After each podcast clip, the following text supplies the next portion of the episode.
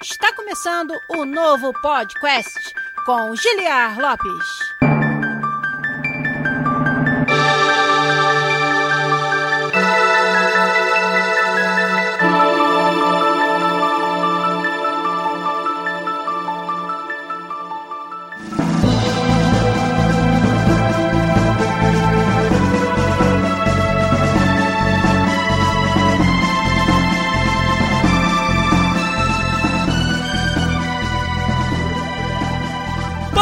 Podcast na área, galera! Estamos de volta mais uma vez nesse que é o único podcast onde você conversa em português com profissionais da indústria de games internacional. Eu sou Gilhar Lopes, produtor dos games da série FIFA aqui na Electronic Arts em Vancouver, no Canadá, e chegando até vocês através do nosso canal no Twitch, twitch.tv podcastbr, onde você acompanha as lives de gravação do podcast aqui todo domingo, quando dá pra fazer no domingo, né? E às terças-feiras, você que ouve o feed do nosso podcast recebe aí bonitinho né? Limpinho pelo Zabuzeta. Ele elimina até as partes que a gente não deveria ter falado na live. Faz de tudo esse garoto, nosso querido editor Zabuzeta, pra gente poder trazer um episódio toda semana para vocês aqui e tentar manter essa regularidade aí para vocês aqui no canal. Você pode também acompanhar a gente pelo YouTube, youtube.com.br podcastbr. A gente sempre exporta a live do Twitch pra lá, assim que ela fica prontinha para vocês. E vamos tentar, a partir dessa semana, também publicar alguns melhores momentos, alguns highlights highlights da live aqui de gravação e do programa. E para isso vou contar com a ajuda de vocês aí da comunidade. Então já começando hoje aqui pedindo para vocês, quem estiver assistindo a gente, toda vez que você encontrar aí um pedaço de alguns minutos da nossa transmissão, que você achar que foi um assunto interessante que daria para recortar e publicar como um dos melhores momentos do programa, manda para mim lá no Discord, vamos usar lá o canal Episódios. Quaisquer ouvintes que quiserem fazer isso, me ajudar, coloca lá de tal hora e minuto a tal hora e minuto minuto, mais ou menos, foi um highlight sobre um assunto tal. E aí eu depois vou tentar recortar e exportar isso daí para ficar como pedacinhos menores, né? Bite size, como a gente chama, né? Pedacinhos mastigáveis do programa. Então você que quiser ajudar o podcast a selecionar esses momentos aí, que é muito difícil fazer isso ao vivo, tanto sozinho aqui, quanto com a ajuda de vocês, coloca lá no canal episódios do Discord que depois eu, eu exporto como melhores momentos pra gente. Mas vamos lá começar o episódio 323 hoje aqui, continuando a nossa série de desafios fundamentais do game design. É isso que a gente veio fazer aqui hoje e vou contar com a ajuda de vocês pra gente discutir esse assunto e alguns outros que a gente trouxe aí para falar. Então, vamos começar o trabalho aqui do episódio 323 do podcast. Vamos lá.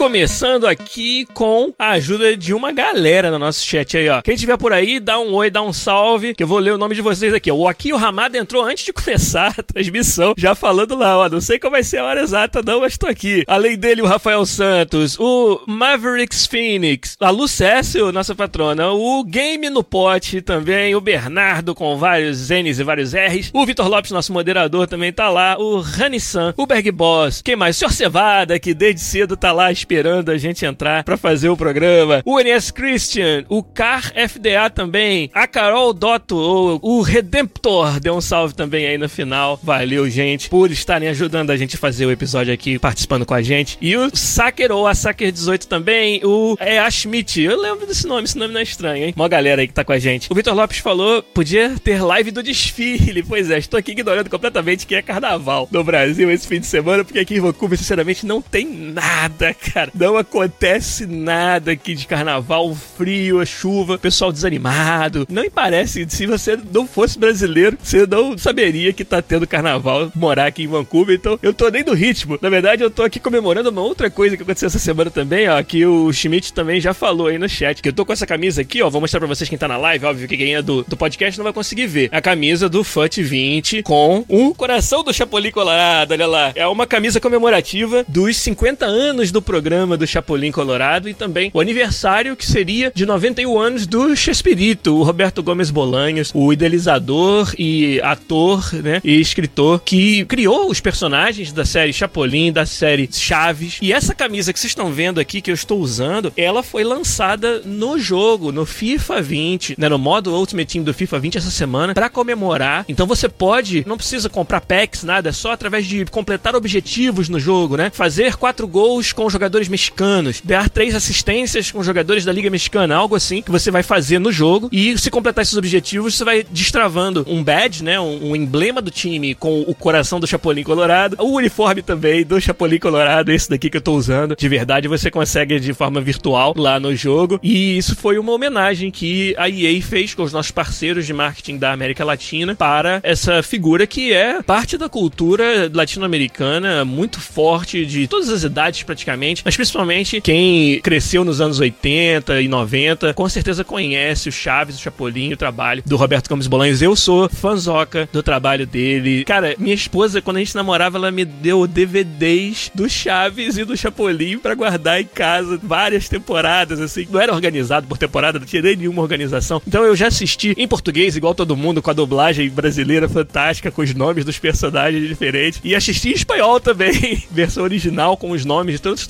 O seu Madruga se chama Dom Ramon, que é o nome do ator, inclusive, Ramon Valdez, né? É muito engraçado. Cara, eu sou grande fã e fiquei muito feliz. Acho que todos nós, brasileiros, latino-americanos, que cresceram com essa influência do Chaves do Chapolin, ficaram muito felizes de ver essa campanha que a EA e o FIFA 20 fizeram com o dedinho dos brasileiros aí que trabalham no estúdio, com certeza, para homenagear o que seria os 91 anos do Chespirito, Chespirito que nos deixou aí uns dois ou três anos aí. Ele faleceu e ele faria 91 anos aí, acho que é dia 20 e pouco de fevereiro, agora acabou de passar. E também para comemorar os 50 anos do seriado Chapolin Colorado. Então, como diz ali a Carol, não contavam com a astúcia da EA pra fazer essa, essa campanha. Eu achei super legal. E aí, fiquei muito feliz também que o pessoal do marketing lembrou de mim, sabe que eu sou brasileiro, sabe que sou fã da série e me deram uma camiseta do Chapolin Colorado vermelhinha aqui do FUT 20, que eu fiquei muito feliz, estou usando aqui para vocês. Tava com ela desde já umas duas semanas atrás, mas não podia mostrar porque tava em embargo, né? Quando a gente tem uma campanha de marketing, a gente não pode falar nada sobre ela até ela sair. E aí foi lançado agora, dia 21, foi na sexta-feira. Aí eu pude finalmente falar e mostrar a camisa aqui no programa. E fiquei muito feliz realmente de termos feito essa campanha que foi bem legal. Cara, Chespirito no FIFA, quem ia imaginar, né? Chapolin Colorado do FIFA 20 tá aí pra vocês brincarem, quem quiser. Queria também lembrar vocês, principalmente os nossos patronos. Na semana passada a gente falou que em breve vamos ter o primeiro episódio da Guerra dos Patronos. O que, que é isso? É um quiz entre patronos do podcast, do Patreon e do PicPay. Vai ser um episódio do programa onde dois patronos se enfrentam num quiz que eu vou montar, eu vou fazer o design do quiz e a gente vai rodar ele ao vivo. Tipo, né? Programa de domingo à tarde. O que, que é melhor do que um quiz de videogame? E o vencedor vai ganhar um prêmio aí, um jogo digital no Steam ou um jogo digital da EA, a sua escolha. A gente vai combinar isso já. Agora, para participar, você tem que ser patrono do podcast, você tem que nos apoiar lá no patreon.com barra podcast ou no picpay.me barra podcast. Tem que ser patrono no mínimo de 3 dólares no Patreon ou de 10 reais no PicPay, que vai ajudar a gente demais. Essa campanha é importantíssima pra gente continuar mantendo o programa aqui, mas uma forma de também trazer os patronos para participar, a gente inventou aí a Guerra dos Patronos. Então, primeiro você se torna patrono, quem já é, tem que fazer o link lá no Discord para você ganhar o título de patrono no Discord e aí poder participar do canal exclusivo para patronos. E lá tem o link do formulário onde você vai preencher para participar da Guerra dos Patronos. Tivemos poucas respostas ainda e não achei ainda candidatos exatamente ideais, então quero que vocês respondam mais, mais gente apareça pra gente poder fazer uma seleção legal lá, porque tem um, um tema do quiz do Primeira Guerra dos Patronos que é secreto, mas as suas respostas me ajudam a entender quem que vai ser um bom, um bom participante aí, um bom contestante aí da Guerra dos Patronos que a gente vai fazer. Então, lá no formulário você responde três gêneros de jogos que você mais gosta ou mais conhece, né? E também me responde de forma livre qual é a família ou casa que você representa na Guerra dos Patronos, para fazer uma brincadeira aí com a Guerra dos Tronos. Então você descreve lá qual é a casa ou família que você representa. Tem algumas já bem divertidas que o pessoal respondeu até agora, mas preciso de mais, mais respostas, preciso de mais patronos entrando lá pra gente poder fazer a seleção. Eu ia fazer a seleção hoje, mas como não teve muitas respostas ainda, vou dar mais um tempo para vocês. Vamos ver se durante essa semana, pessoal, ouvindo esse episódio, se anima mais para entrar lá, preencher o formulário e a gente poder fazer uma brincadeira bem legal do quiz valendo um jogo da sua escolha, hein? Então, se o problema era recompensa, entra lá, não tem mais desculpa e vamos brincar de Guerra dos Patronos em breve aqui no podcast. Agora, vamos conversar mais um pouco antes de entrar no assunto principal, porque uma coisa que eu pedi na semana passada foi que vocês usassem o canal Episódios lá do nosso Discord para continuar a discussão sobre o episódio passado. E aos poucos o pessoal tá se animando, tá começando a entrar lá para falar. Lembrando que hoje, ó, é, usem também o canal Episódios para me dar highlights, né? Me dar momentos do stream que vocês acharem legais. Fala lá o início e o fim, mais ou menos, no tempo. E eu depois vou dar uma recortada nisso e fazer os melhores momentos do episódio de hoje. Vamos fazer essa experiência com a ajuda da nossa comunidade para ver se dá certo. E aí, uma das perguntas que saiu do episódio da semana passada, que não foi, no caso, no canal Episódios do Discord, mas foi lá no nosso YouTube. O Vitor Hugo Furtuoso Fez a seguinte pergunta. A gente falou na semana passada sobre grupos focais. A prática de você fazer testes das suas features, do seu jogo, com usuários finais que você traz para dentro da empresa e eles assinam lá um acordo de confidencialidade. Foi até muito legal. O nosso ouvinte Rodrigo Vieira calhou de participar de um desses testes. Ele mora, né, e estuda aqui em Vancouver. E aí foi legal. Contei a história semana passada que eu cheguei na sala e ele brincou comigo lá do podcast na área. O Rodrigo depois entrou aqui na nossa comunidade e deu as dicas pra galera que quer participar dos testes na EA, como ele fez para ser selecionado, né? Então lá no nosso Discord você encontra essas informações. Lembrando, no nosso Discord, para entrar nele, todos os nossos posts têm o um link para ele, nosso site tem, nosso YouTube tem, todos os lugares aí que você acompanha a gente, só procurar ali na descrição que tem o link para o nosso Discord. Mas aí o Vitor Hugo Furtuoso, como eu falei, entrou lá no YouTube e fez a seguinte pergunta sobre os grupos focais. Quais ferramentas são utilizadas para coletar os dados de usabilidade? Ele ficou curioso sobre isso. Então, posso falar um pouquinho mais sobre isso e até falar de algo que eu esqueci de comentar na semana passada. As ferramentas, dependendo do tipo de teste que você faz, você pode ter ferramentas automatizadas. Você pode, por exemplo, colocar ali no build que as pessoas estão jogando algum tipo de telemetria, algum tipo de medição do comportamento do jogador. Então, digamos que eu estou testando uma feature que supostamente ajuda você a fazer passes mais precisos no FIFA. Um exemplo totalmente aleatório aí, inventado da minha cabeça. Você pode colocar no seu teste formas de medir quantos passes foram acertados e quantos passes foram errados. E aí você pode até fazer algo que eu esqueci de comentar na semana passada, mas que é comum da gente fazer, que não fizemos nessa vez que o Rodrigo veio testar o jogo, mas já fizemos outras vezes, que é o que a gente chama de testes A-B, né? A-B testing, que é você colocar na frente do usuário duas versões do jogo com características diferentes e perguntar para o usuário qual que ele gostou mais. E sem às vezes ele saber o que exatamente tem de diferença. Ou às vezes ele sabe, depende do, do tipo de teste. Ou às vezes você não pergunta, você simplesmente mede. Bota o usuário para jogar uma hora sem essa mudança de que melhora o passe. E bota para jogar uma hora com a mudança que melhora o passe. E aí você usa telemetria para medir a percentagem de passes acertados e errados. E aí você tira uma média disso de vários usuários, você tem aí uma noção de acordo com o perfil desse usuário, talvez um usuário mais casual, a sua mudança vai ajudar mais do que um usuário mais hardcore. Tudo isso você vai observar nesse relatório de dados que é resultante desse teste. Então, uma das ferramentas que a gente pode usar é telemetria, é algo automatizado que colhe ali dados sobre o jogo. Outra ferramenta é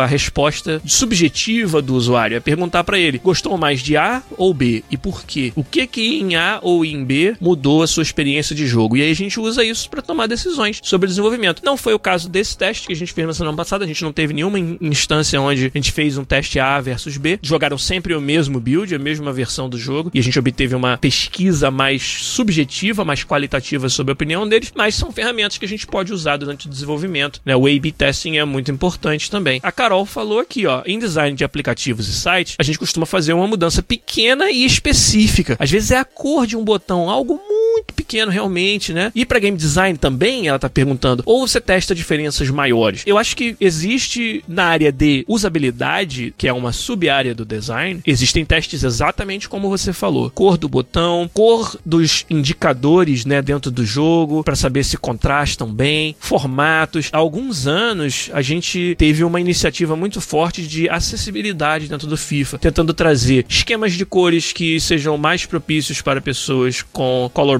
blindness, né, que é, como é que é o nome? Daquela doença que você não enxerga as cores em português, esqueci o nome agora. A galera vai me lembrar aí, com certeza. Então, a gente teve muitas mudanças para tornar o FIFA um jogo mais acessível para pessoas com daltonismo. Obrigado quem me lembrou, que é o color blindness, né, quando você não enxerga todas as cores com muito contraste. A gente teve muitas mudanças para acessibilidade de pessoas com dificuldade visual, dificuldade auditiva, e durante esse tempo a gente utilizou um time dentro da EA de acessibilidade que faz para vários jogos, e eles fizeram muitos desses tipos de experimentos e testes, como a Carol está descrevendo aí. No design do jogo em si, se você não falar necessariamente do design de usabilidade, mas sim do design de features do jogo, a gente faz também testes bem pontuais, A e B, como por exemplo a tunagem de uma variável do jogo. Então, o grau de assistência na hora do chute a gol. Eu vou fazer um teste com ponto 5 de assistência e ponto 7. E aí ver se a experiência. É claro que a gente espera que no teste com mais assistência faça-se mais gols. Isso é meio que óbvio. Aí a gente começa a perguntar ao usuário sobre a experiência dele. Ele se sentiu que o jogo estava fazendo gol para ele? Ou ele se sentiu realizado fazendo aqueles gols, enquanto que no anterior ele se sentia frustrado? O quanto de frustração ou o quanto de, de sentimento de que o jogo está te ajudando demais foi percebido nesse teste. Então, esses são exemplos de mudanças muito pequenas que a gente pode usar um teste AB para fazer, que meio que tem um paralelo com o que a Carol mencionou aí no design de aplicativos, design de sites. Eu acho que se aplica bastante também. Então eu tinha esquecido de falar sobre testes AB na semana passada, que são uma parte também dos grupos focais que a gente faz durante o desenvolvimento dos jogos. E aí aproveitei a pergunta do Vitor Hugo Furtuoso lá no YouTube. Quero que vocês mandem mais perguntas. Pode ser no YouTube, pode ser no site, pode ser, como eu falei, se colocar no canal episódios do Discord é ainda mais fácil, ainda mais provável que eu vá conseguir ler a sua pergunta e trazer aqui, porque é um lugar onde a gente está fazendo uma discussão mais detalhada e a própria comunidade pode perguntar e responder as perguntas dos outros. Eu quero muito fomentar isso também. Então, se eu pudesse escolher, é lá no canal episódios do nosso Discord que você vai trazer essas perguntas e dar esse feedback pra gente, beleza?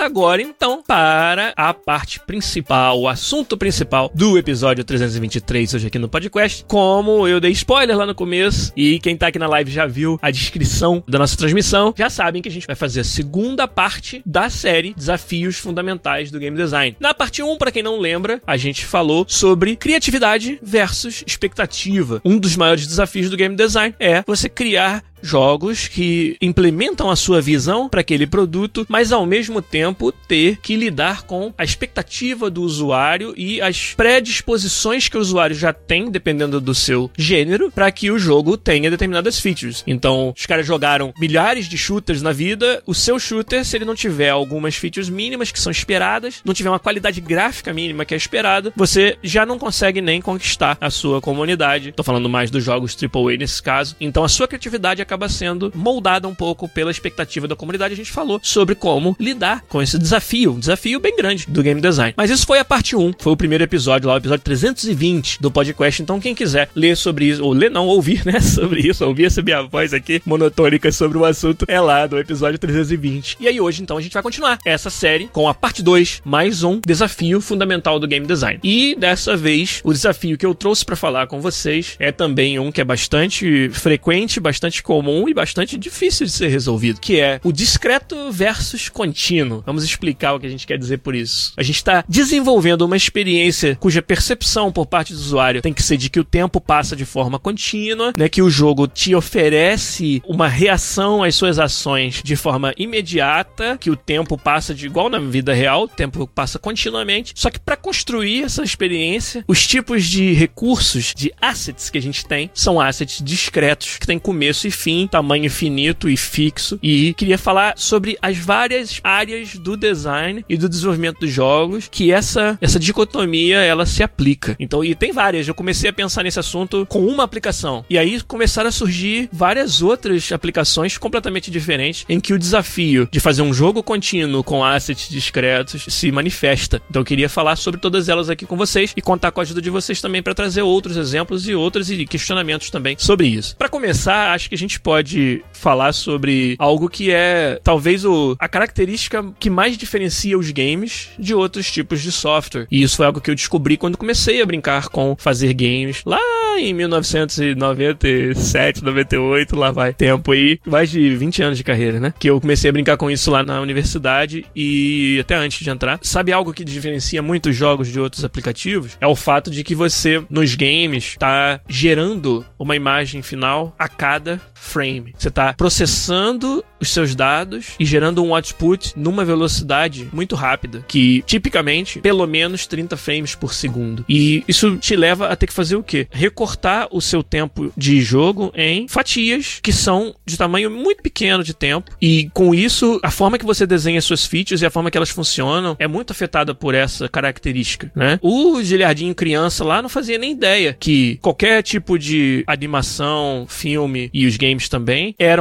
apresentados para você na forma de frames que você coloca ali uma quantidade muito grande deles por segundo na sua frente para que você engane o olho humano de que aquilo ali tá, na verdade, uma sequência de imagens, né? Quando ela é com uma frequência tão alta ao ponto de você não perceber os intervalos entre eles, é que você cria a ilusão de movimento. E essa é uma característica dos games. Aí, para falar sobre divisão do tempo em frames e como isso afeta o que a gente faz, queria falar um pouquinho sobre um paradoxo interessante, né? Os paradoxos de Zeno. Não sei se vocês já ouviram falar. Tem nada a ver com games, é um questionamento fundamental sobre, sobre a física, né? E sobre a natureza do tempo. Então, diz o paradoxo de Zeno o seguinte: se tiver uma corrida entre Aquiles, né, um ser humano muito rápido, e uma tartaruga. Então vai ter uma corrida entre os dois. Pô, tem nem graça, né? Aquiles e a tartaruga. Porém, você vai dar pra tartaruga, já que a gente sabe que ela é mais lenta, você vai dar para ela uma vantagem. A tartaruga vai começar, vamos dizer, 100 metros à frente do Aquiles. E aí você dá já e eles começam a correr. Quer dizer, no caso da tartaruga, correr entre aspas. E aí você concorda que o Aquiles, para chegar até o lugar onde a tartaruga começou, ele vai levar um tempo finito. Pode não ser um tempo muito longo, mas ele vai levar um tempo positivo, né? Uma quantidade de tempo que existe para chegar até onde a tartaruga saiu. E durante esse tempo, por mais lenta que a tartaruga seja, ela vai ter andado alguma coisa. Talvez ela tenha andado um décimo da distância que o Aquiles andou, mas ela andou para frente. Ou seja, a tartaruga não está mais no ponto onde ela começou, porque passou uma quantidade de tempo discreta e uma quantidade de tempo finita e ela andou para frente. E aí então o Aquiles chegou onde a tartaruga começou e a tartaruga andou para frente. Aí vai levar mais um tempinho pro Aquiles chegar nessa segunda posição onde a tartaruga estava. Vai ser um tempo pequeno, mas ele vai levar um tempo para chegar lá. E a tartaruga nesse momento vai ter andado mais um pouquinho, talvez muito pouquinho. E assim continua. Cada vez que o Aquiles tenta passar a tartaruga, antes de passar, ele tem que chegar onde ela estava antes. Nesse tempo, ela andou para frente, nem que seja um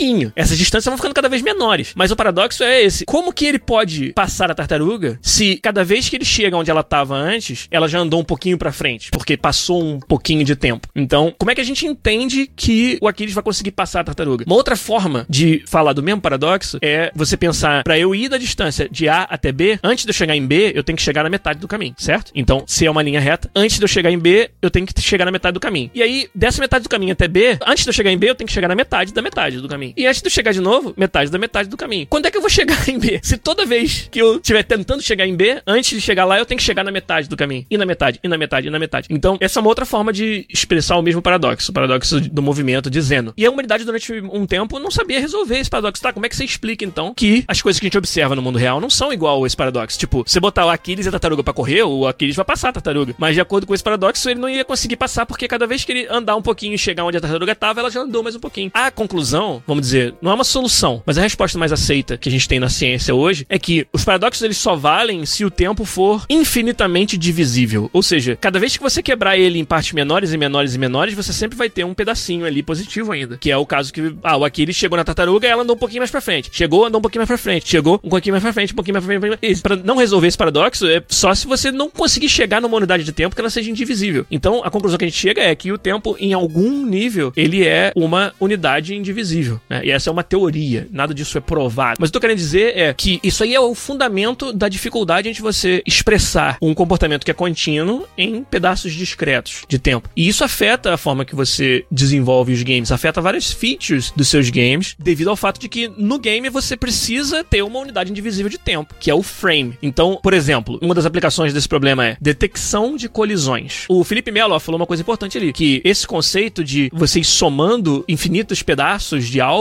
é o conceito de limite da matemática. E na matemática você desenvolve uma teoria onde você consegue calcular o limite. Você consegue calcular essa somatória de uma função contínua e dar um número no final. Mas isso só vale quando você assume que em algum nível existe o que é chamado infinitésimo, algo que é uma unidade que é indivisível, seja de qual grandeza você estiver falando, né? De qual recurso você estiver falando, tempo, etc. O Dininho falou, ó, eu lembro que não entrava na minha cabeça que eu precisava pular pixels se eu quisesse mover algo quando estava desenvolvendo jogos. É exatamente esse o problema que nós estamos falando, o desafio que nós estamos falando. Mas deixa eu dar um exemplo, como eu falei, onde isso se aplica muito claramente, que é, por exemplo, na detecção de colisões. Um dos problemas de física nos games que você precisa resolver é detectar que algo bateu em algo. E lembrando, nos games são todos malhas 3D que estão soltos no mundo, você não sabe onde elas estão, e aí você usa de algoritmos para detectar se algo colidiu com algo, né? Se a posição dos vértices de uma acabou entrando nos vértices da outra, né? Você só pode testar colisões a cada frame, porque você processa o jogo frame a frame, né? Você não tem como rodar código entre um frame e o outro. Então, se uma coisa está movendo muito rápido, ela pode em um frame tá do lado de cada parede e no outro frame já está toda do outro lado da parede. E você não tem como detectar que aconteceu essa colisão nesse tempo. A única forma, quer dizer, existem maneiras de você tentar fazer um workaround nesse problema, mas esse é um exemplo de um dos problemas fundamentais de você fazer um jogo com uma experiência contínua usando passos discretos, que é, se o objeto estiver muito rápido, ele pode em um frame estar tá de um lado da parede e no outro frame tá do outro. Se ele não estiver tão rápido assim, você ainda consegue detectar, tipo, ele tá do lado de cada parede, no próximo frame ele tá dentro da parede. Aí você calcula isso e aí você, na verdade, quando você desenvolve a física de corpos rígidos nos jogos, você calcula para onde esse objeto teria ido se ele tivesse ricocheteado naquela parede. E aí você move ele para lá, teleporta ele para lá, para dizer que nesse frame ele tava aqui e no outro ele bateu e quicou na parede e você usa o ângulo em que ele tava se movendo para a parede, a velocidade, o grau de elasticidade da parede, se é uma parede de concreto completamente duro, rígido, ele vai ricochetear muito mais com uma parede de borracha, uma parede de pano, onde vai amortecer o movimento. Então, isso é como você faz colisão de corpos rígidos nos games. Você detectou que de um frame pro outro, aquele objeto entrou na parede. Agora, se ele for tão rápido que de um frame pro outro ele estiver do outro lado da parede, atravessa a parede. Não tem como você detectar essa colisão. Então aí você percebe, por exemplo, que a divisão do tempo entre frames de um jogo é uma das maiores fontes de erros de cálculo nos sistemas de engine de jogos. Por isso que é tão importante a gente ser capaz de rodar o nosso jogo numa frequência mais alta possível, ou seja, maior número de frames por segundo. Quando eu rodo a 60 frames por segundo, 120 frames por segundo, o tempo entre cada dois frames é tão pequeno, né? É um 120 avos de segundo o tempo dos frames, que a chance de algo estar se movendo tão rápido que ele vá passar dentro da parede é muito pequena. Ele teria que estar se movendo a uma velocidade absurda para em um frame que é tão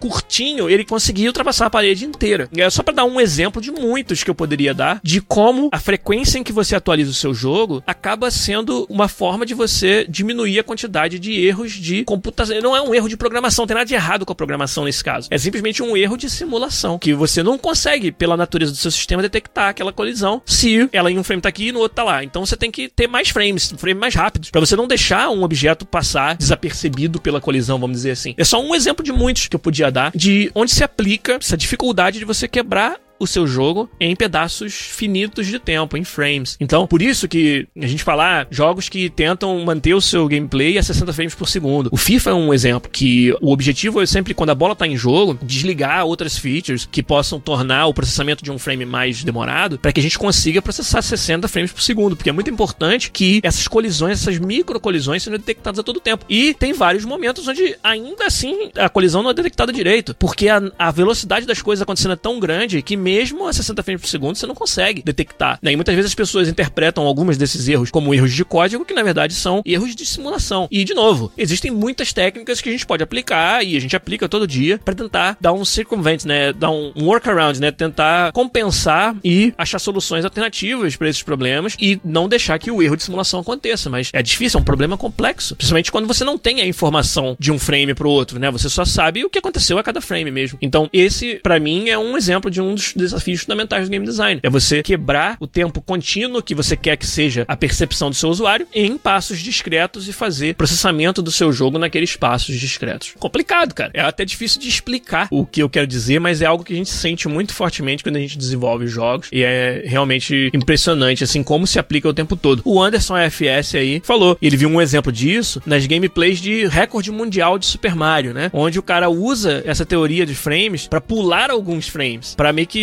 manipular o fato do jogo, ainda mais um Super Mario, um jogo feito os primórdios dos videogames, ele conseguiu achar uma forma de manipular isso para andar mais rápido. Isso é muito interessante. O Rafael Santos perguntou uma coisa bem interessante, que é: por que, que geralmente só se usa 30 ou 60 FPS, né? É porque um dos limitantes que você tem é a frequência do seu monitor ou da sua TV. Porque não adianta nada você gerar uma quantidade de imagens muito maior do que isso se o seu display não consegue mostrá-las nessa velocidade. E geralmente os displays eles têm frequências específicas 30, 60, 120, que se você faz 32 frames por segundo, ele só mostra 30 mesmo. Inclusive tem monitores, tem displays que usam técnicas de motion blur, né, de você borrar frames. Então eles pegam vários frames e fazem uma média e borram aqueles frames. É um efeito que inclusive que quando você está jogando na sua TV, você quer desligar, porque ele está interferindo na forma que o jogo renderiza os frames, juntando vários e fazendo um blur que no seu jogo você não quer ver borrado. Você quer ver a frequência mais alta que o jogo consegue consegue fazer. Então esses números, eles, na verdade, não, eles não querem dizer nada. Só existem porque estão atrelados à frequência dos monitores que a gente roda os jogos. Por exemplo, tem jogos que renderizam a 30 frames por segundo, então você vê 30 imagens por segundo, mas simulam a 60. Ou seja, para cada frame de render, você tem dois frames de simulação. Porque você quer que a sua simulação seja muito precisa, muito mais quebradinha do que necessariamente o seu rendering. Né? O rendering em 30 frames é. Existe uma ciência do olho humano e que é estudada desde os filmes, de que 24 frames por segundo é uma frequência suficiente para o ser humano ter a ilusão do movimento. Então precisa ser no mínimo 24 frames por segundo. Se for menos do que isso, você começa a ver os frames sendo renderizados um atrás do outro e viram um slideshow, como a gente fala. Mas a partir de 24, segundo esse estudo, que não é nem dos games, é dos filmes, você tem a, a ilusão do movimento. E aí os games, como os monitores podiam fazer múltiplos de 30, o 30 frames por segundo virou um padrão, né? O RS de Vigo ali falou, ó, um dos workarounds que a gente pode fazer, uma das formas de tentar resolver esse problema da colisão ser perdida, é tentar projetar à frente o movimento de um objeto. Então, por exemplo, eu sei que a trajetória dele, nesse frame, vai levar com que ele bata, entendeu? E, e eu já sei que ele tá indo nessa direção, ele não bateu ainda. Você tem razão, isso é uma forma de você fazer um workaround, mas tudo isso tem um custo de performance. Agora, ao invés de simplesmente considerar os objetos nas suas posições atuais, para cada objeto você tem que projetar a posição futura dele. E aí ver se vai ter uma colisão no futuro e guardar essa informação para que no próximo frame você possa teleportá-lo para onde ele estaria depois dessa colisão. Então isso é acaba tornando mais pesado o processamento de cada objeto. Então a gente está sempre achando um balanço entre o quanto mais preciso a gente quer ser no nosso processamento de física e o quanto cabe fazer com o budget de processamento que a gente tem para que você, às vezes você vai tentar ser tão preciso que você não vai conseguir mais renderizar 60 ou 30 frames por segundo porque demora muito tempo para renderizar um frame. Demora muito tempo fazendo esses cálculos. O computador, a CPU ainda tem um limite ali de quantas operações ela consegue fazer. Então é sempre um balanço complexo. Cada um desses comentários reforça ainda mais a ideia de que um dos desafios fundamentais de desenvolver os jogos é essa diferença entre o discreto e o contínuo. E eu tô falando bastante de problemas que até poucos são os game designers que têm que se preocupar com eles. São mais problemas que os programadores têm que se preocupar, mas muitas vezes eles influenciam a forma que você desenha suas features. Saber que você fundamentalmente está representando o tempo contínuo em pedaços discretos é importantíssimo para você fazer o bom design de features e saber considerar isso na hora que você está fazendo suas features, principalmente para quem trabalha com gameplay, com física, com IA. Eu, daqui a pouco eu vou falar sobre um problema que você sempre tem quando desenvolve IA para games, inteligência artificial para games, que tem a ver com o fato de ser um jogo contínuo em passos discretos, né? A gente está falando muito de baixo nível do desenvolvimento dos jogos, engine de física, simulação física, detecção de colisões, renderização frame a frame, mas o, o desafio do discreto versus contínuo, ele se aplica num nível de abstração um pouco maior, e aí talvez se aplique mais até no dia a dia de um game designer. Por exemplo, animação. Animação é um caso complexo de você ter, ou você desenhou, né, você sintetizou animações, um artista foi lá e animou na mão um personagem, vamos dizer. Pode ser 2D, pode ser 3D, não importa, né? Pode ser pixel art. Mas você tem ali a animação, o loop de andar ou de correr do seu personagem. Aí uma animação de dar tiro, animação de puxar arma. Todos esses assets de animação são pedaços discretos de conteúdo que alguém foi lá e desenvolveu ou você capturou usando motion capture, captura de movimento. Não importa. No final das contas, o que ele gera é um asset, né? Tipo um arquivo que tem aquela animação dentro. E ela tem um número de frames, uma duração. E agora você tem que desenvolver um jogo, colocar esses recursos numa aplicação que é o tempo de reação é contínuo. Tipo, o jogador apertou o botão de atirar. E nessa hora que ele apertou, o jogo tem que ser responsivo e fazer com que a animação de atirar comece. Mas ele estava no meio da animação de correr. E aí? Então esse é um problema fundamental do design e do desenvolvimento dos jogos, que tem a ver com você dispor de recursos que são discretos para gerar uma experiência contínua. Então as técnicas que você usa para dar continuidade ao seu comportamento são várias. Você tem o que a gente chama de blending, mistura de animações, onde você pega, o cara tava correndo e decidiu atirar. Aí você, durante um tempo, que é o tempo de blending, você tá pegando os dados da animação de correr e os dados da animação de atirar e, de alguma forma, misturando os dois. Essa forma pode ser variada. Pode ser a média dos vértices ou dos bones, né, dos ossos do esqueleto. Pode ser a média dos pixels, mas geralmente isso aí deforma o boneco, deforma o personagem. Imagina que ele tava numa posição de correr com o braço pro alto e a posição de sacar a arma é com o braço para trás. Se eu fizer simplesmente uma interpolação linear entre o braço para frente frente no alto e o braço para trás, eu vou quebrar o braço do personagem. Ele vai fazer uma trajetória de braço que não é natural. Então, quando a gente tá principalmente falando de animação 3D, a gente cria nesse esqueleto restrições, iguais restrições do esqueleto do corpo humano. O braço não passa de 180 graus entre o antebraço e o braço, senão o seu braço vai para trás e quebra o seu cotovelo. A perna, a mesma coisa. Você configura o seu esqueleto para ele só dobrar nas proporções e ângulos que são realistas para o corpo daquele personagem. E aí, na hora de fazer o blending, você tem que considerar isso. Você tem que tentar misturar duas animações, mantendo essas limitações. O problema é complexo de animação, principalmente de esqueletos. Um outro exemplo que o Bernardo falou que é muito popular, e principalmente nos shooters, é você separar as animações das pernas do restante do corpo, do torso para cima, né? E aí você consegue fazer um personagem que tá correndo ou andando, girando a cintura e atirando, né? Sem que cada uma dessas animações juntem todas as partes do corpo. O Rafael Santos lembrou da série Batman Arkham, que uma coisas que mais chama a atenção na apresentação daqueles jogos é o quão bem eles fazem mistura de animações. Eles conseguem fazer o Batman sair da animação de soco para animação de esquiva, de salto, porque é um jogo com muita precisão de controles, é uma parte fundamental desse gameplay. Então, o Batman ele foi muito reconhecido por ter trazido um gameplay de luta corpo a corpo muito bom e uma parte fundamental do quão bom esse sistema é é a forma que eles conseguiram misturar animações, fazer esse blend. Existem muitas outras técnicas que eu nem entrei no mérito aqui que você utiliza para você fazer essa mistura. Nos jogos de esporte como o FIFA é um problema muito sério, muito grande. Você reagir o mais rápido possível ao seu usuário. E às vezes tem um trade-off aí, tem um compromisso, né? Você tem a qualidade visual da sua animação e tem a responsividade do jogo. Quanto mais responsivo você quiser que o seu jogo seja, ou seja, quanto mais rápido você quer que o jogo reaja ao input do usuário, mais você vai ter que comprometer na qualidade da animação. Tipo, o jogador tava, sei lá, correndo desequilibrado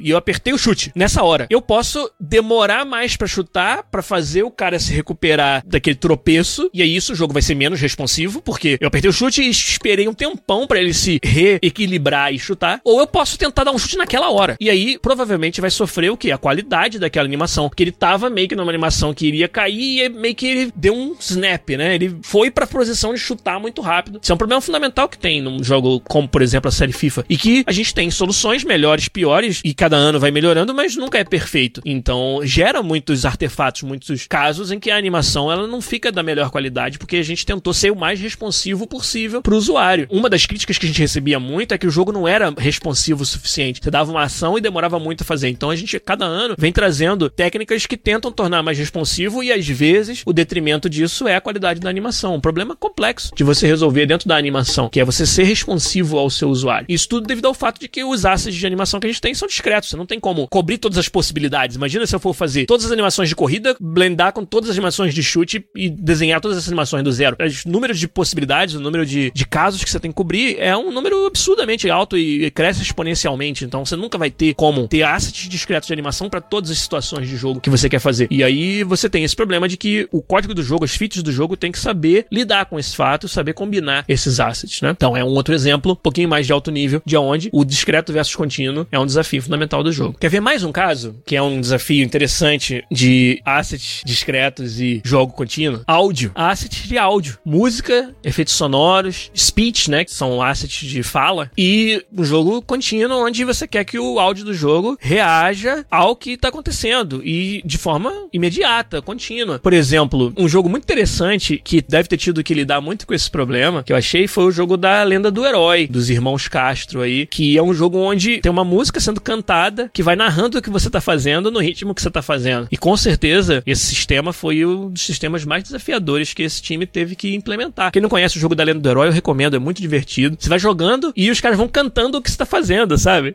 isso é muito interessante. É um outro jogo que fez isso muito bem foi o Bastion. O Bastion é um jogo da Supergiant Games, um dos meus estúdios indies favoritos. E o Bastion ele tem um narrador. E o narrador ele vai falando o que você vai fazendo. Então tem vários momentos engraçados. Por exemplo, sabe nos jogos onde você tá numa fase e tem vários vasos, coisas de decoração que são destrutíveis? E aí, pô, muitos de nós adoram. Quem nunca passou meia hora cortando graminha no Zelda, né? Ou no God of War quebrando todos os vasos, todas as coisas do cenário. Então a gente gosta de fazer isso, é uma coisa natural. Se é destrutível, a gente vai lá e destrói, ainda mais quando tem recursos para pegar. E aí no Bastion, o narrador reconhece isso. Você tá ali jogando muito bem, aí você começa a destruir as coisas do cenário, o narrador fala. E o garoto ficou louco e começou a destruir tudo à volta dele dele, sabe? Então é muito interessante como eles implementaram a narração reativa. Mas é um desafio, porque os assets de narração, os assets de voz, as músicas e tudo mais, são assets discretos que têm uma duração. E você tem um jogo contínuo onde algo pode acontecer a qualquer momento durante a execução daquele recurso que você precisa mudar a sua lógica e trazer outro recurso. Então, uma coisa que se usa muito na música dos jogos é você fazer camadas de música. Então, você tem, por exemplo, o mesmo tema da fase, só que você quer que quando você entrar em combate, ele fique mais agitado. Quando você não tiver no combate, ele fique mais tranquilo. Então, o compositor vai desenvolver essas camadas de música. Talvez a primeira camada tenha só a base e um sonzinho mais, mais sereno. A segunda camada já entra uns drums, né? Umas percussões para dar mais um ritmo. A terceira camada já entra umas strings, né? Umas cordas para dar um, um, drama e te colocar num sentido mais de, de urgência. E aí o jogo vai fazendo o quê? Igual quando você faz blend de animação, você faz blending dessas camadas. O jogador tá na parte tranquila. Chegando perto do inimigo, eu começo a subir no mix a parte da música, a segunda camada. E aí o inimigo tá chegando mais perto, vai subindo pra terceira camada. E aí você vai o tempo todo andando, né, com um marcador. Imagina a ideia de que tem um marcador que vai andando nessa, nessa onda e determinando o quanto de cada uma das camadas da música você tá tocando a cada momento. Então essa é uma implementação muito comum nos jogos de você tornar a música, que é algo discreto, numa experiência que é contínua e fluida e você sente que o que você está fazendo no jogo está sendo reconhecido pelo sistema do áudio do jogo. Rafael Santos falou que em jogos de terror isso é muito usado. O Alan Wake usa muito bem. É outro exemplo muito legal. E o Bastion, eu recomendo todo mundo dar uma olhada. E o A Lenda do Herói, que foi um jogo também excepcional nessa parte. No FIFA a gente tem muito esse desafio na parte do comentário. E da torcida também, né? O áudio da torcida. Mas o áudio da torcida, como ele é meio que um ruído, né? Se você tá. Ah, e aí no meio sai um gol, você tem que fazer o. Ah, você simplesmente sobe um, desce o outro, faz igual um DJ e ninguém percebe que tem ali um, um defeito, né? Mas no, no falado, né? No, nos diálogos, na narração do FIFA, é um desafio grande você reagir o que o jogador tá fazendo. Às vezes você tá falando sobre algo e sai um chute no gol, você tem que interromper, né? E ou você às vezes quer montar features onde o narrador tá descrevendo é, o que tá acontecendo, ou descrevendo a formação do time, só que os jogadores, modo carreira, você comprou jogadores de vários lugares do mundo, montou seu time e o narrador vai falar. Hoje na zaga temos fulano e fulano e fulano, né? E no meio outro ciclano. E como que você faz isso? Você não pode gravar todas as possibilidades, obviamente. Então você vai fazer o que a gente chama de stitching, que é costurar os assets, que é exatamente o que o nome implica. E você vai gravar o pedaço que fala, e hoje na defesa temos, e aí deixar um espaço pro nome do jogador, e aí botar e o outro jogador. Só que isso pode ficar muito feio, muito mal feito muito facilmente, que é quando você não tem a entonação correta. Então você vai falar, e hoje na nossa defesa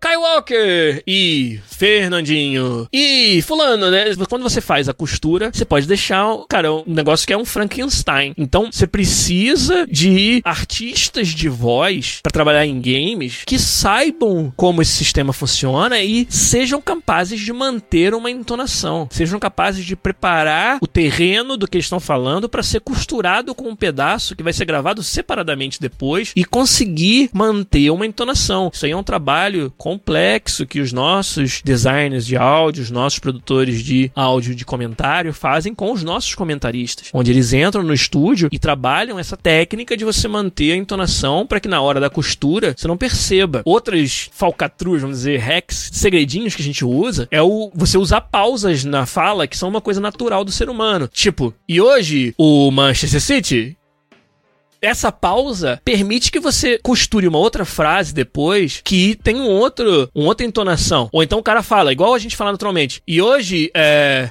o Manchester City, então esse entre o é e o nome do time, que poderia ser outro time, né? E hoje, é, o Flamengo, essa pausa do é já te permite costurar ali um outro pedaço de forma que não fique. Você não sinta a diferença de entonação. Que o cara usou o é, que às vezes é um vício de linguagem, mas a gente sabe que seres humanos o fazem, usou aquilo como o separador entre as duas partes. E aí, com isso, você consegue trazer uma qualidade do asset costurado que você não tá aparente quando você tá gravando. O fato de a gente ter dois comentaristas também ajuda muito. Você tem o cara que narra e tem meio que o comentarista de opinião. Então, quando eles passam de um pro outro, é o momento de você fazer uma costura. Por exemplo, quero fazer uma feature onde eu comento sobre a performance do time nesse jogo. Eu não vou gravar todas as possibilidades. Eu gravo, o primeiro cara fala. E aí, Alan, é, vamos fazer do Thiago Leifert e do Caio Ribeiro. O Thiago fala. E aí, Caio, o que, que você tá achando da atuação do Fluminense hoje? Quando o Thiago gravou essa frase, ela é a mesma se o Fluminense tá jogando bem, mal ou mais ou menos. Você tá simplesmente perguntando como é que tá a performance. E aí o Caio grava uma para cada. Jogando bem bem, jogando mais ou menos, jogando mal. Mas o pulo do gato é: o Thiago mencionou o nome do time, Fluminense. O Caio não precisa mencionar o nome do time mais. Então o comentário que o Caio vai gravar pode valer para qualquer time. O Caio pode falar: olha, eu acho que eles vieram muito confiantes, mas agora no jogo estão tendo dificuldade. Naturalmente, você juntou o asset do Thiago, que falava Fluminense, e o asset do Caio, que falava isso, e você acha que ele tá fazendo um comentário sobre o Fluminense, mas na verdade, quando foi gravado, não tinha essa esse casamento. Então você usa o fato de ter dois para um introduzir o time, ou o contexto da situação,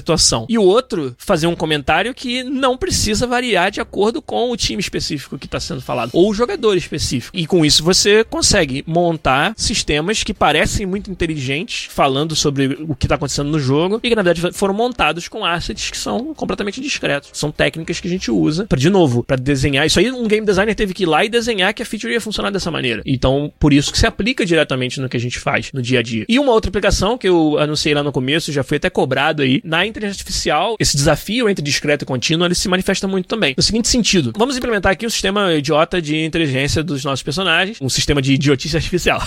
Estou querendo dizer que ele é simples só. Onde eu tenho condições e resultados. É, eu vou botar lá pro meu personagem. Se ele tiver em perigo, ele corre pro cover, corre para se esconder. Se ele tiver com a vida baixa, ele corre para pegar um power up de vida. E se nada disso acontecer, ele vai para cima dos inimigos. Em que frequência você vai rodar essa, essa decisão? Se você fizer todo frame, que seria o normal, vamos dizer, se a gente não pensar nesse problema, a gente roda isso todo frame. Você pode, a cada frame, tomar uma decisão diferente, você concorda? Que agora eu tô em perigo, agora eu não tô, agora eu tô com vida baixa. Nós estamos falando de funções muito simples aqui, então talvez elas não mudariam de frame a frame. Mas vamos dizer assim: ah, se o inimigo tiver na minha vista, eu vou na direção dele. E aí, se ele não tiver mais, eu não vou. Então isso pode mudar de um frame pro outro, com uma frequência muito rápida, vamos dizer, em, em um segundo, você pode o cara entrar na sua vista e sair. Você não quer que a sua IA tome uma decisão e mude no mesmo segundo. Então, o fato do você ter que processar as suas regras, suas condições de forma discreta, são um desafio para um sistema como o sistema de inteligência artificial. Você tem que fazer o quê? Com que seu personagem tenha um cooldown, que ele lembre de decisões que ele tomou no passado e demore um certo tempo para mudar de ideia. Senão você vai ter um personagem que vira para cada lado cada hora, sabe? Toma decisões a cada frame diferentes das que ele tomou antes. Isso é um erro muito comum de quem está iniciando no design de sistemas de inteligência artificial cometer, que é não prestar atenção no ritmo em que a sua inteligência artificial toma decisões. Se esse ritmo for todo frame, for o mais rápido possível, parece que você está fazendo algo que é muito preciso, mas na verdade você está desenvolvendo um sistema onde o seu personagem ele reage tão rápido que chega a se tornar caótico. E aí não parece um algo inteligente. Então, nos jogos, o que a gente costuma fazer são sistemas que a sua decisão ela persiste durante um tempo. Por exemplo, ah, perseguir o inimigo. Viu o inimigo? Vou começar a perseguir. Essa decisão ela vai durar um tempo. Então ela tem que durar até que eu passe vários segundos sem ver o inimigo. Aí eu decido que ele foi embora e eu não vou achar mais e vou tomar uma outra decisão, fazer outra coisa. Ou ela tem que ser renovada. Cada vez que eu vejo o inimigo, eu renovo aquela minha vontade de ir atrás dele. Então você desenvolve sistemas que eles têm memória. E isso é, em parte, para contrabalançar o fato de que você não pode estar tá a cada frame reagindo de forma diferente, rodando suas condições todas novamente para tomar decisões, porque senão você tem um sistema que toma decisões com um ritmo muito acelerado que não parece algo inteligente ou algo natural. É mais um exemplo de como a discretude dos frames dos jogos e você querendo fazer uma, uma experiência seja contínua para o usuário entram em conflito. E o designer precisa saber de técnicas para lidar com essa, com essa diferença para resolver esse desafio. Quando eu comecei a pensar nesse assunto, o primeiro caso, o primeiro cenário que me veio à cabeça foi o das animações. E aí eu comecei a pensar, pô, não, mas tem áudio, pô, mas tem detecção de colisão, física, tem a divisão do tempo, tem IA, tem vários outros aspectos do desenvolvimento do jogo, onde o fato de você estar tá fazendo uma experiência contínua, composta de pedaços discretos, seja de assets ou seja de tempo, são um desafio grande. E aí você realmente, com a experiência no desenvolvimento dos jogos, você vai adquirindo essas técnicas e vai pensando nas suas features de forma a compensar, né, ou levar em consideração que essa é a natureza dos jogos. E precisa de um grau de senioridade no design para estar atento a esse desafio e estar tá sempre considerando ele na hora do design das suas features, que é algo que diferencia um designer mais experiente de um mais júnior que a gente sempre procura nas pessoas com quem a gente trabalha. Então, tomara que tenha sido legal para vocês. Felipe Melo tá elogiando ali, obrigado, cara. Eu realmente gosto de falar desses assuntos, gosto de entrar mais no, no detalhe do desenvolvimento dos jogos, porque eu acho que é uma experiência que você adquire a duras penas, né? Desenvolver jogos é difícil, é difícil você ter a oportunidade de fazer isso, né? Às vezes não é nem que você não queira ou que você não tenha capacidade, mas a oportunidade não aparece na sua vida. Então, para nós que temos essa oportunidade, eu acho que é super interessante compartilhar cada um desses conceitos e tomara que vocês gostem da gente entrar a fundo, tanto assim, nos assuntos, como a gente entrou mostrou hoje. Se isso for algo que, que vocês apreciam, a gente vai fazer mais. A gente quer fazer mais. Eu sou, cara, nerdão de desenvolvimento de jogos, de design dos jogos. Então, quanto mais. Poderia fazer um episódio só sobre a parada dos frames, do paradoxo do tempo, a gente podia ficar falando aqui várias horas. Então, deem feedback aí e que outros assuntos vocês querem ver nessa série de desafios fundamentais do game design. Mas acho que por hoje já ficou de bom tamanho. Tô bem cansado, na verdade, de falar tanto aqui. Fazer podcast sozinho é a barra, rapaz. Sozinho não, porque eu tenho vocês aí, meus amigos no chat, meus amigos acompanhando a live e ajudando a fazer mais um episódio do podcast 323. E vai ficando por aqui e conto com vocês para separar highlights, separar melhores momentos da nossa live, colocar lá no canal episódios do Discord pra gente divulgar pedacinhos desse papo pra galera também ter acesso a doses homeopáticas, como falaram lá em cima, do podcast. Mas essa semana a gente fica por aqui. Ó, o Rafael Santos pediu para mandar um abraço pros meus amigos Igor, Fernando Seco e Rafa.